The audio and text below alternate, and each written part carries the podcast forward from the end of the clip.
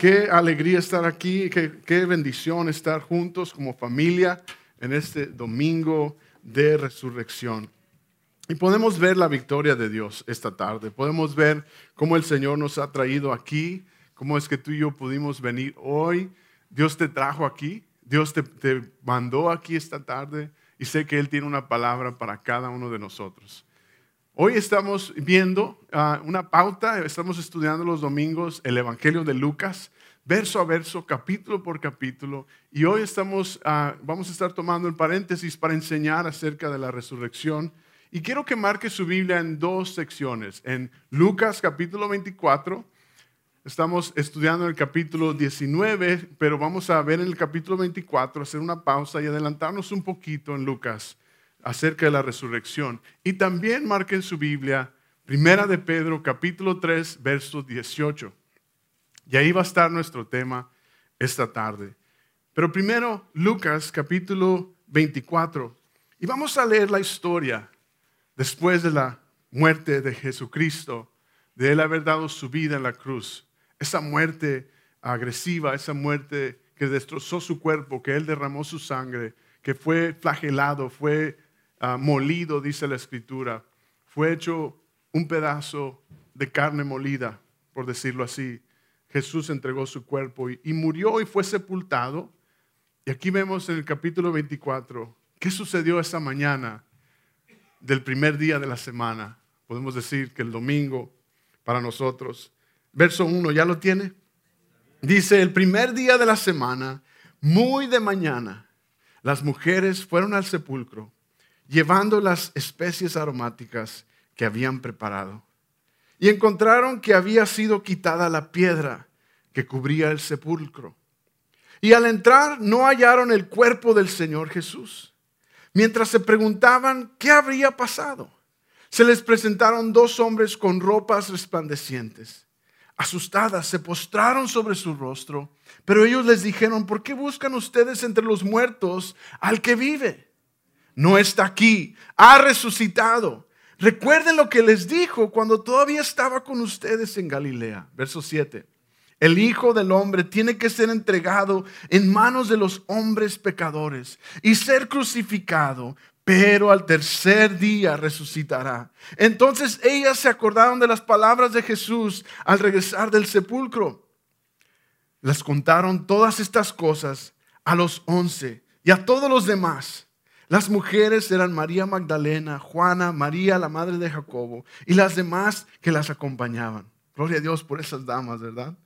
Pero a los discípulos el relato les pareció una tontería, así que no les creyeron. Verso 12. Pedro, sin embargo, salió corriendo al sepulcro, imagínense a Pedrito. Se asomó y vio solo las vendas de lino. Luego volvió a su casa extrañado de lo que había sucedido. Brinca hasta el verso 36.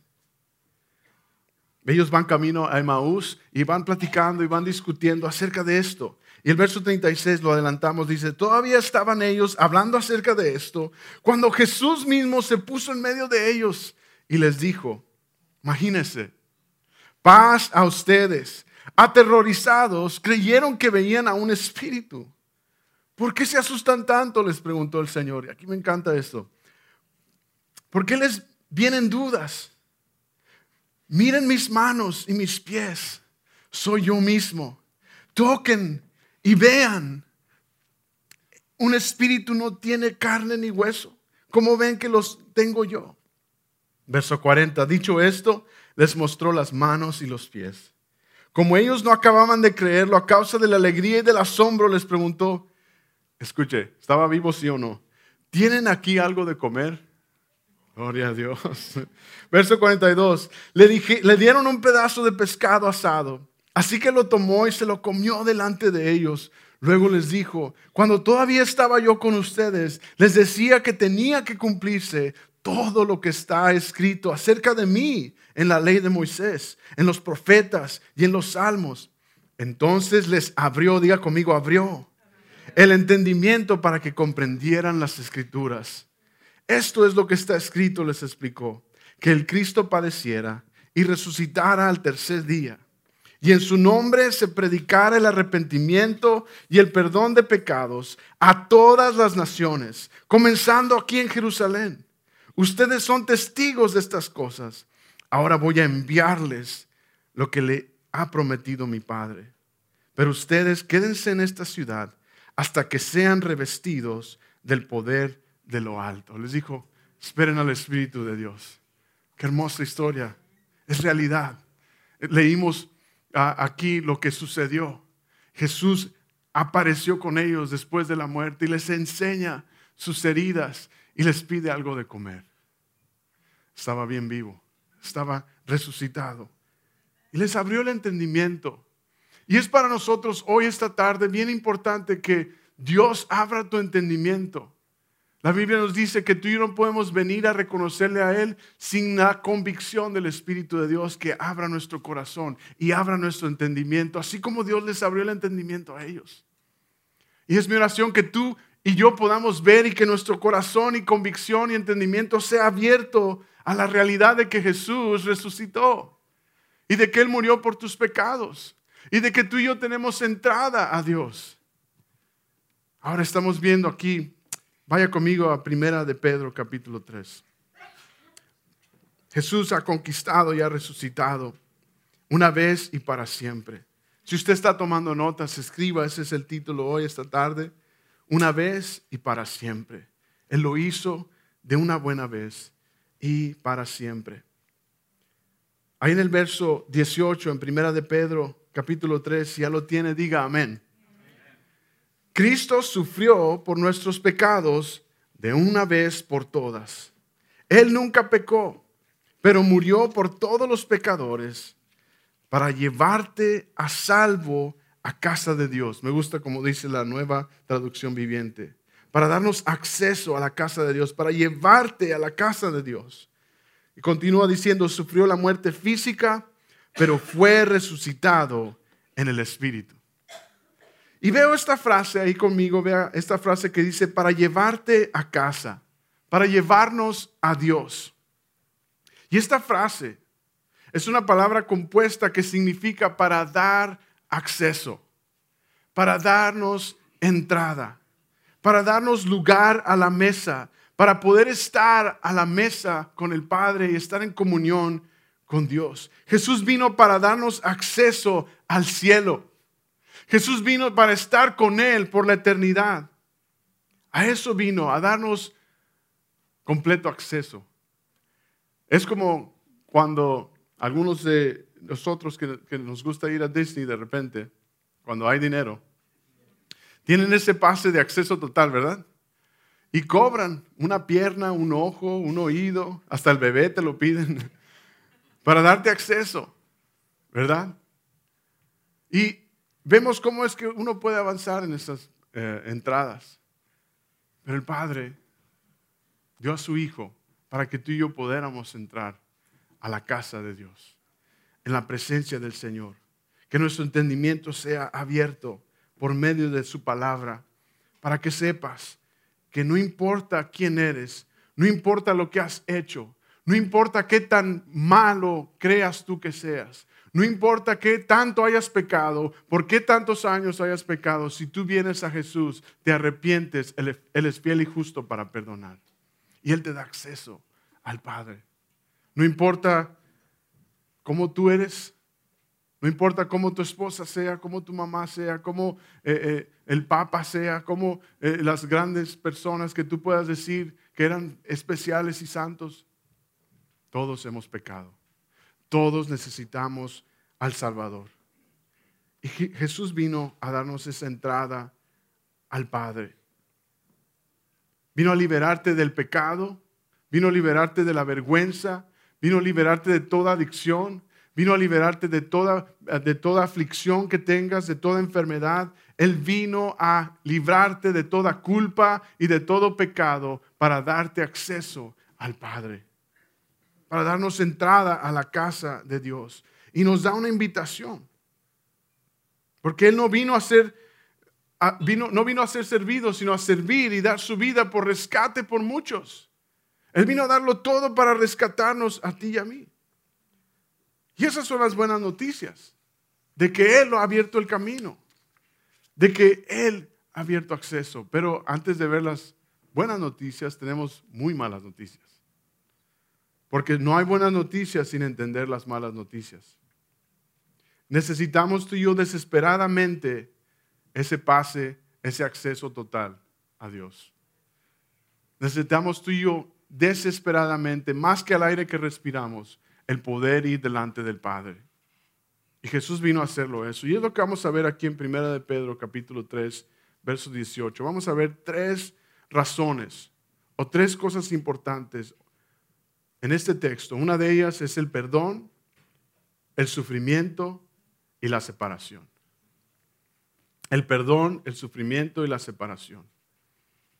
Vemos en este texto aquí la primera palabra, pecado.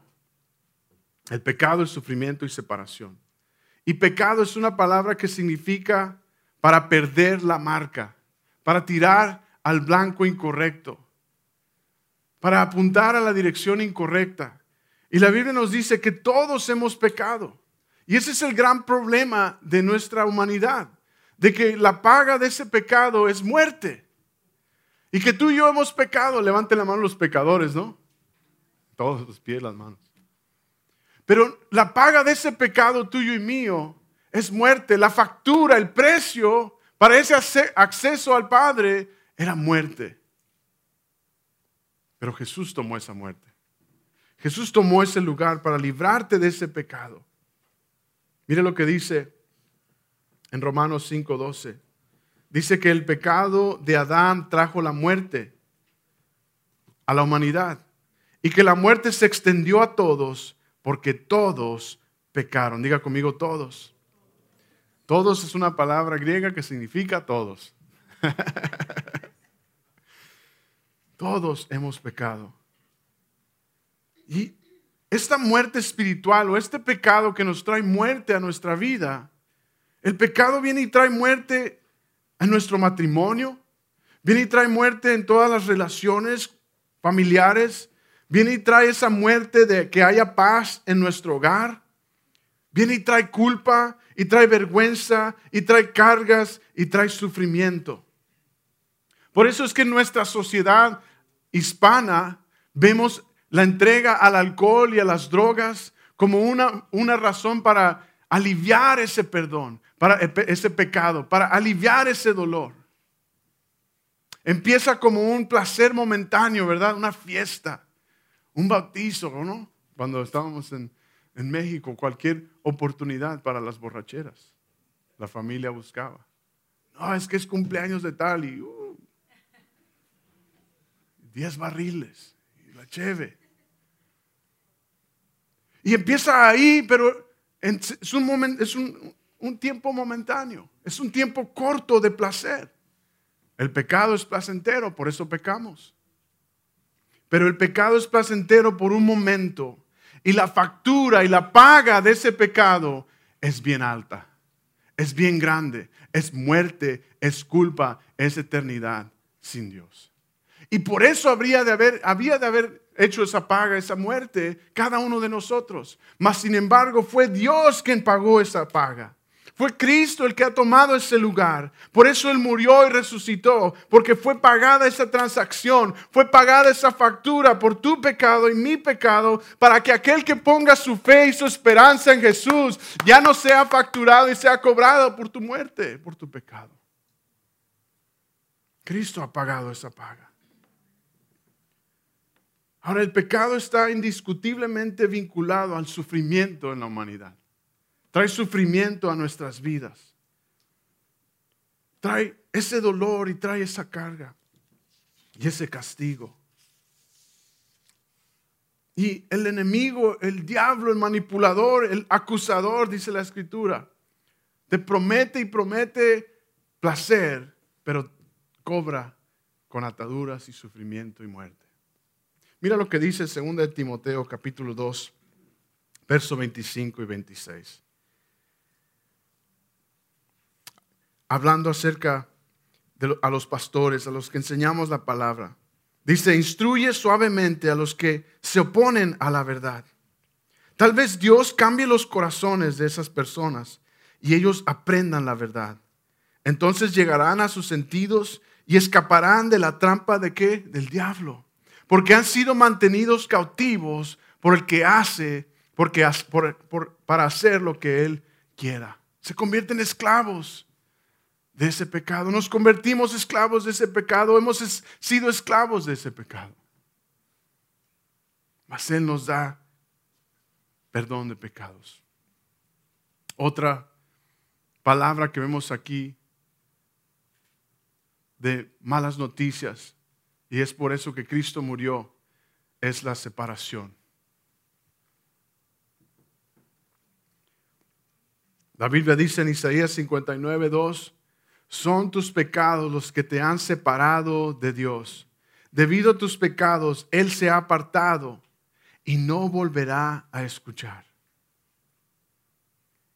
Muchos de aquí hemos venido a Jesús. Hemos venido al Señor.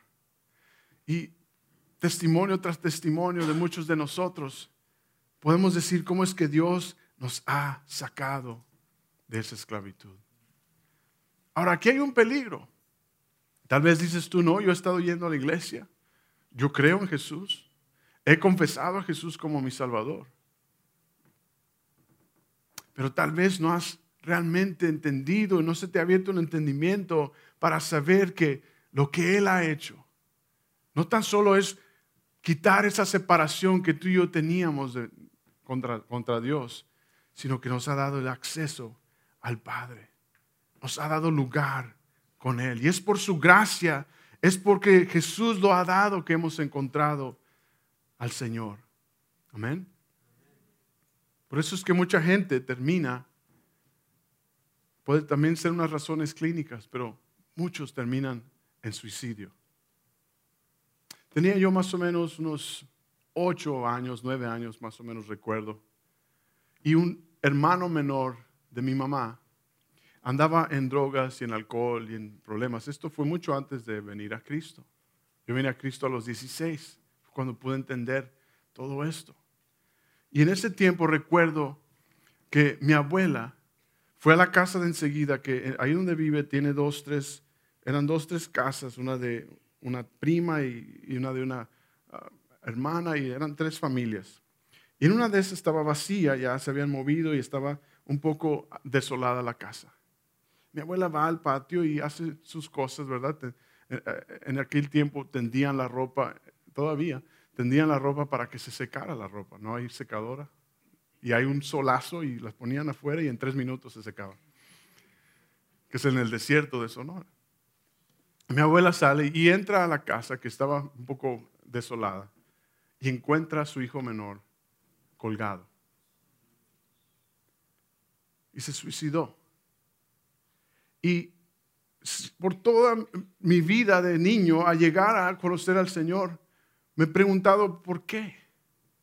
¿Cuál es la razón? ¿Por qué eso puede llegar a suceder? Y es por lo que está diciendo la palabra y lo pude entender y lo podemos entender ahora. Y es, es eso por lo que estudiamos aquí, para entender qué sucede en el ambiente espiritual, en un corazón, en una vida. Es más allá de lo que tú puedas ver a simple vista. Mire lo que dice Efesios capítulo 2, verso 12. Y aquí está donde pude ver la razón por la cual muchos se entregan. Dice, en aquellos días vivías separado de Dios, de Cristo. Fuiste excluido de la ciudadanía entre la gente de Dios y no sabías las promesas del pacto que Dios les había hecho. Viviste en este mundo sin Dios y sin esperanza. ¿Por qué? Porque estaba mi tío sin Dios y sin esperanza. Porque él no conocía, vivía sin saberlo, sin haber escuchado, sin haber conocido las promesas. Mas sin embargo, tú y yo tenemos la oportunidad de celebrar a un Cristo vivo y dar a conocer estas promesas de que Jesús no tan solo ha, ha quitado esa separación, sino que nos ha dado acceso al Padre. Y que ya no más podemos y debemos estar separados de Él. Ya ahora estamos unidos a Él. Vivíamos sin esperanza, miserablemente. Y pregunto yo, hoy, esta tarde, a ti y a mí, ¿Tienes esperanza hoy? ¿Tienes paz?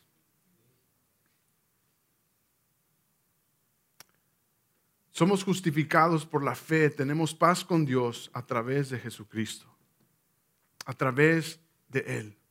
Y estas son las buenas nuevas, de que hay perdón, de que Dios te ama. Querido, querida, Dios te ama. Él te ama con todo su amor. Él demostró su amor por ti y por mí. Y no tan solo tú no necesitas tratar de arreglar tu vida, sino simplemente venir a Él. Él te limpia, te lava y te hace suyo. Te quita el sufrimiento y te quita esa culpa. Cuando Él hace esa obra, Él resucita tu alma.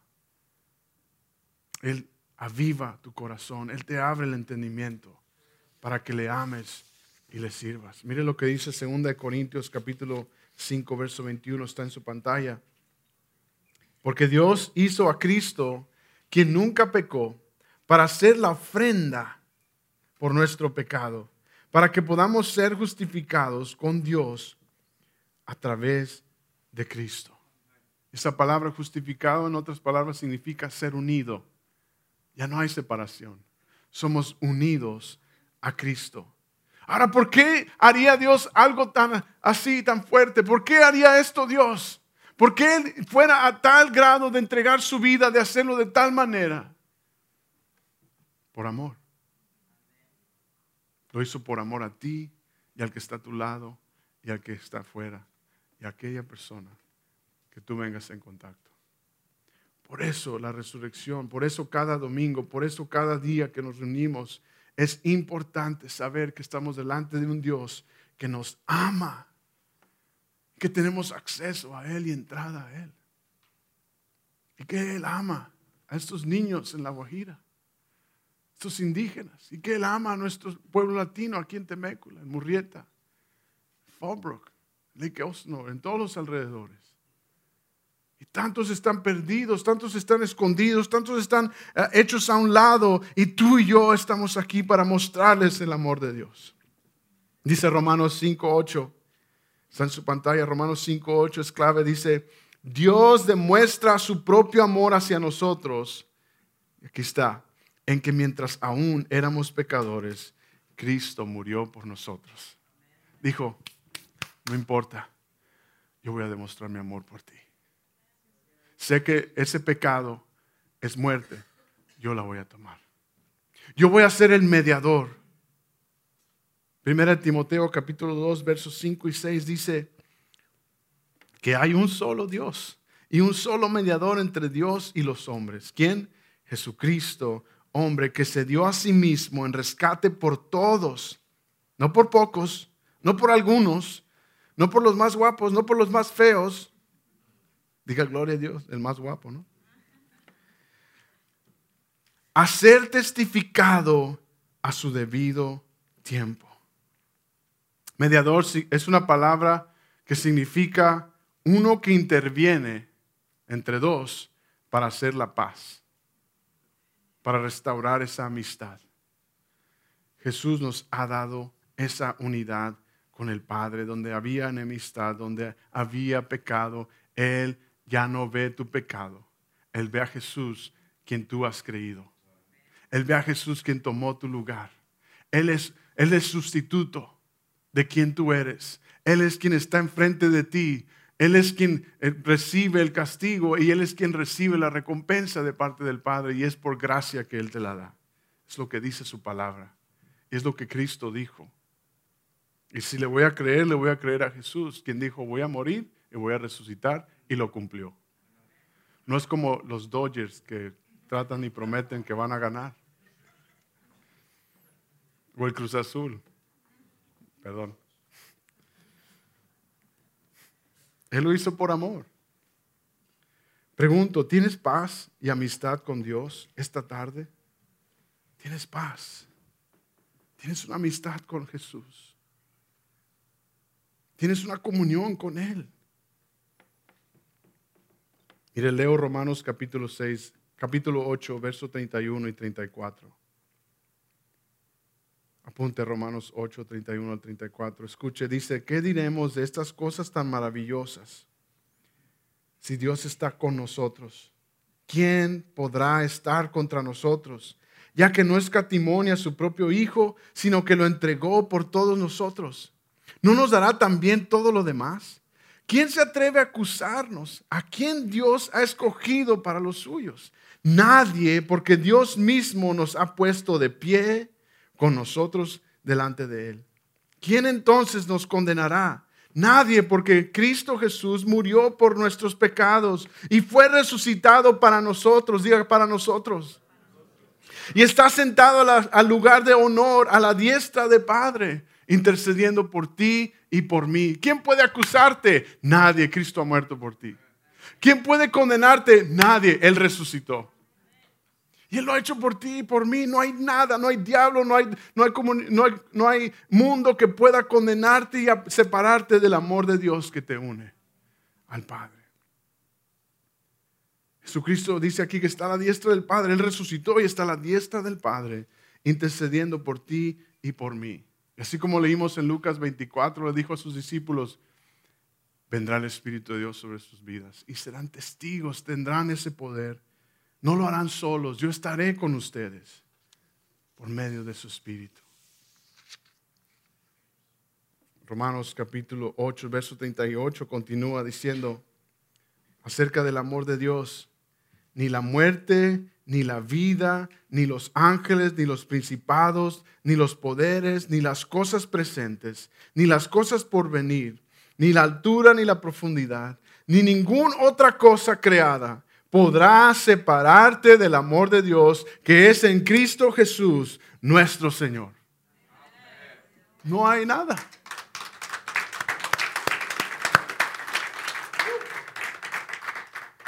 ¿Qué debemos hacer acerca de esto? ¿Qué debes de tú hacer a esto? Responder. Debes responder a esta invitación. Debes responder antes de que se acabe el tiempo. Debes de ir y ser testigo antes de que sea demasiado tarde.